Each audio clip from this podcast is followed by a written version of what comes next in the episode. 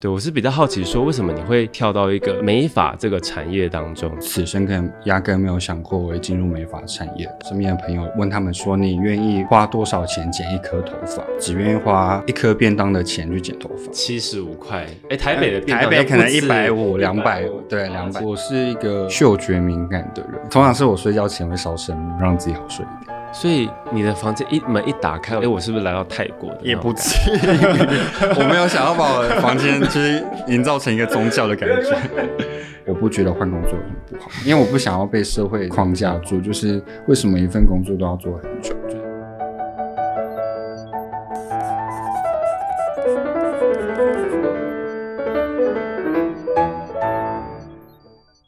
Hello，大家。欢迎收听我美故我在，我是今天的主持人 Kelvin。那我们欢迎美法界的文青、知性直男 Adam。Hello，大家好。哎，我我我这样形容你会不会跟你原始的性格差很多？其实其实我都可以，因为我没有帮自己设定什么样子的风格或气质，但确实普遍来说，就是大家可能会觉得。我是一个文青吧，对，那就那就文青吧，我没有意见。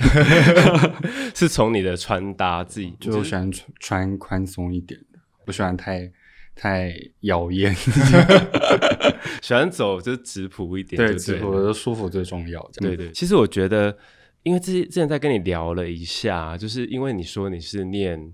正大的广告系，对，毕业之后你也是从事像广告业方面的工作，对，没错，对我是比较好奇，说为什么你会从广告业这个产业，然后最后跳到一个美法这个产业当中？你家人就是当初有 对你说什么吗？我我家人其实不太知道我在做什么，就现在吗？对啊，就是我我我不太会跟我家人聊工作的事情，就是我只会让他们知道我现在过得很好，不用担心这样。至于为什么会换到这份工作，其实我发现我在工作过程中，只要对于我现在做的事情，我必须要很我自己要很有感，我才有办法把这件事情做得好。前一份工作是广告公司，对，但是广告公司你要说对社会有影响吗？一定有，但是我想要做到的是改变一点社会的现况。对，那在尝试的这个过程中，你觉得就是哎，我以前是做广告的嘛，对，但是我跳到美发产业，我需要付出比八小时更多的时间，我才可以赚到这样的钱。嗯，为什么我要多花这一点时间，然后 为社会去做一些什么改变？你会有这种想法吗？其实对我来说，我也没有一定要。就是大富大贵。我刚刚前面讲到，我其实是一个希望很平凡的人，所以其实就是那份薪水只要够我吃穿，对我来说就够了这样子。那我觉得你那个有感是指，就是你会选择做美发这个产业，它是比较偏制造美这这个事情的一个工作。那你是希望说可以让自己的形象外在提升，所以你才啊踏入这个这个产业吗？我其实从来就是此生可能压根没有想过我会进入美发产业。当然，我现在也不是美发产业里面的设计师了，我只是一个办公室的，就是小小的职员这样子。对，但是会吸引我的点其实是他创立这个品牌的使命。嗯，因为呃，美发。产业的大家都太辛苦了。嗯嗯，所谓的辛苦是指，就当时甚至主技术有一个统计是说，就是美发业其实是就是台湾所有产业里面穷忙族的前三名这样子。穷忙，对，就是又穷又忙，就是工时长，但是又赚不到很多钱。对，没错，因为其实这件事情，呃，我们平常可能很难想象，但其实我们那时候有去调查，就是随街路人啊，身边的朋友问他们说，你愿意？花多少钱剪一颗头发？哦，你们那时候有去做民调？对，有做民调。然后其实当时得到答案就是，很多人其实是只愿意花一一颗便当的钱去剪头发，七十五块。哎，台北的台北可能一百五、两百五，对，七十五是我们南部。对，我我自己南，我自己普利也是七十五块。对，但。这个价钱其实你就可以想象得到，就是那设计师到底一个月可以赚多少？因为他这个一百五十块一定不是自己全部拿，是。他可能我们算可能百分之五五十好了，他剪一个人才七十五块收入，就是还要东抽西抽的。对，而且其实，在今天市场上都减一百五三百块，你身为设计师，你技术再厉害，你还是跟就是技术很烂的设计师收一样的钱，其实对我们来说是很不公平的一件事情。因为有些设计师，应该说大部分设计师一定是对这个产业有一定的热爱，那他付出了这么多努力，然后给客人带来一个更适合他的发型，可是他的收费却一直停在一个比较低的行情，那其实对。对很多人来说，那他们可能最后就会离开美发产业。这对台湾的美发产业来说，不是一件好事。就好剪裁，它是一个什么样的点？其实我们是想要去打破这个产业穷忙的这个恶习，然后去创造一个产业的正循环。所以以前的助理可能进到发廊，他就是跟着一个师傅，对，但他可能不知道。他接下来要学什么？他反正他就看着师傅慢慢教、慢慢学，然后可能不知道什么时候能升设计师这样子。然后，但这件事情在好剪裁就会有一个完整的呃课程规划、培训、培训就是培训。对你把这个四十五项考过之后，你就是一个有能力剪一千块头发的设计师这样子。洗剪要一千块？对，没错。这在台北是行情价是吗？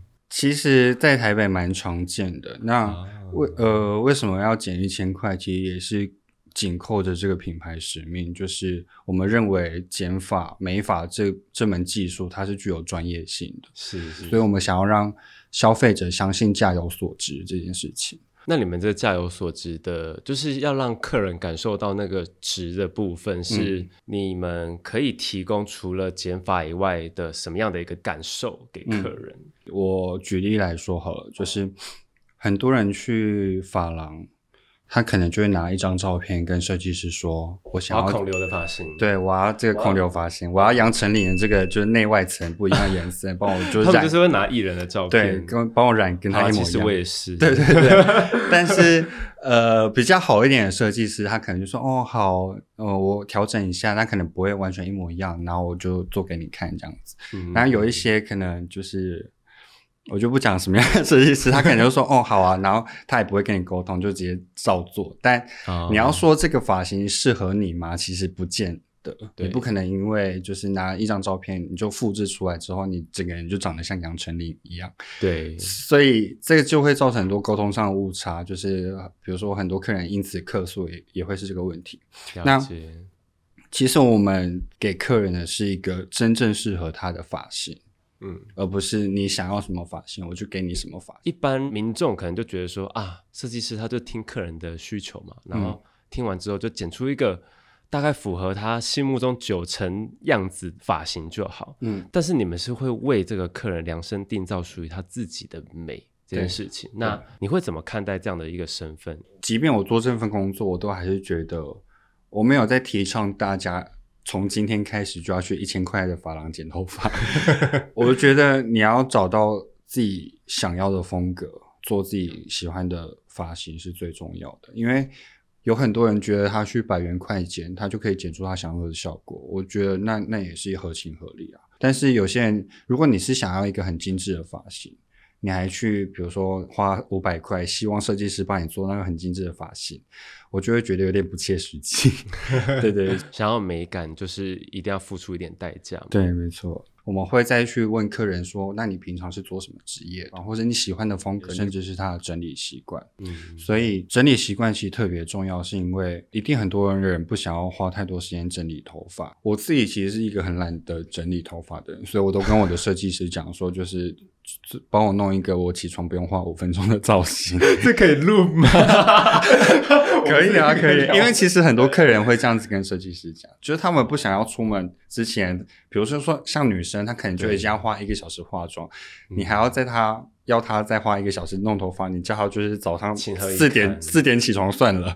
对对对，所以其实对大部分的人来讲，一定是越快可以完成是最好的这样子。然后第二点是因为我今天在发廊就是。造型完之后，设计师拿就是手拿镜给我看造型成果，哦，我觉得很满意。对，但是隔天洗完澡，我自己做不出来。嗯，那其实你就是浪费那个钱，因为你自己没有办法再现那个发型。所以我为什么会一直说，就是好整理很重要。就是我希望客人在发廊结束之后，你回去每天都可以很简单的在回到你在发廊那个发型，然后你其实每天都可以对自己很开心这样子。所以我们不会做一个就是超级难照顾，然后 就是你只会每一天的发型让你顶着那个头回去这样子。对，那有些客人就会觉得，哦，我直接去剪个头发，你跟我聊那么多干嘛？所以你们真的会遇到那一种，就是客人觉得说你们跟他问很多的这种。对，但是通常结果出来，他就会心服口服。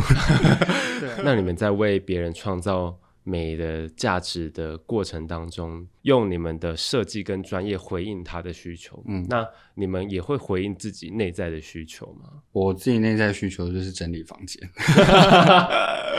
就是我喜欢我我喜欢我的东西都是整整齐齐、干干净净。整理房间是其中一件，讲讲讲了。讲出来有点尴尬，所以你平常家里是属于比较我的房间，仅限于我的房间哦，仅限于你的房间。对对对，我是一个很嗅觉敏感的人，所以我的房间都会烧圣木。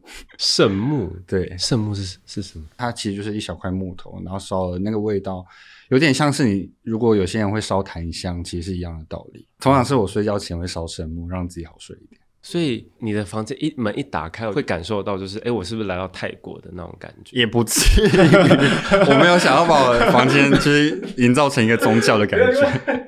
其实我觉得他们的那个香还蛮好闻的。哦，对啊，就是我其实求我求的是一个心灵安稳的感觉啦。对啊，如果平常事事顺利的时候，我就可能烧一些香氛。对对对，然后。呃，平常如果工作到一定的觉得很心灰意冷，或者是有有点撞墙期的时候，我可能就会找一个周末自己骑车到一个偏远的地方。偏远的地方，因为现在住台北嘛，所以我可能就会打开 Google Map 看北海岸那个点，就是好像没有去过，然后我就会。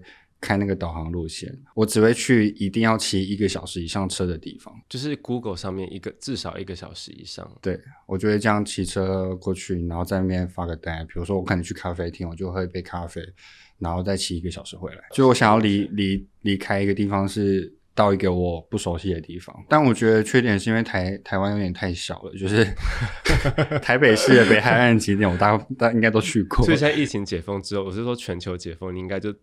机票订一订，马上飞出去。我是一个很喜欢出国的人，就是其实之以前还疫情还没有来之前，我会希望自己一年一定要出去至少一到两次这样子。其实你的年纪跟我很还蛮亲的，那在我们这个年纪的人还有很多，他们是比较他可能现在很热衷在他的工作上面，或者是他事业上面，他的薪水很高，他可以给我很棒的物质生活。可是我觉得我的。心灵是空的，嗯，对。但是我听完 Alan 的分享，我觉得你是有回应到你自己内心的需求，嗯，对，所以才会啊跳到这个美发的产业里面。那你有没有什么话想要对我们这个年龄层的这些年轻人，嗯，要怎么样让他们去听到自己内在的声音？